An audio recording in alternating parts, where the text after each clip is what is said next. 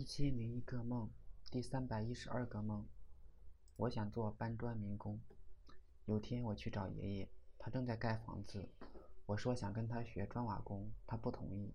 他问我一个月赚多少钱，我拿工资条给他看，并说这是现在公司的工资。最后给他的是前公司的工资，只有一万一千多。他说你一个月赚这么多呀？我这一辈子也没有赚这么多钱。我说我这已经很少了，人家一个月好几万的，可是觉得这样赚钱太累了，不开心。爷爷不说话，准备收拾东西回家，还有老爸、老妈、爹爹、叔叔一起。快到家的时候，村前有条水沟，爷爷他们从水沟里过去了，那水沟踩下去都是黄泥巴，一脚下去差不多快到膝盖了。他们的鞋子上沾满了泥巴，我不想这样，就在水沟前徘徊。后来来了两个中年女人，她们在水沟里边洗澡，其中一个是饭堂的老板娘，另外一个是同村的。老板娘在水沟里边挖泥巴，修了一个小水坝，把水给截住了。我很佩服这老板娘，这么大年纪还像小孩子这么有童心。后来村民发现我在偷看他们。他就骂我，很难听的那种。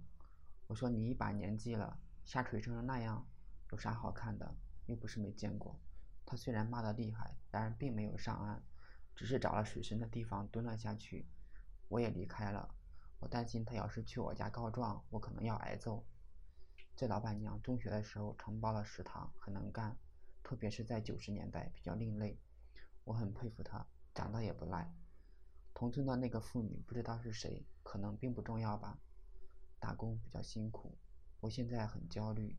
现在 IT 行业就是加班狂魔，特别是小公司，各种折腾，各种做。提点意见，老板认为你是想偷懒。昨天老板说大家珍惜呀，我朋友的学校只发了基本工资两千块钱，可是学校还没有开学呀。我们可是在家办公，工作一点都没有少。当然。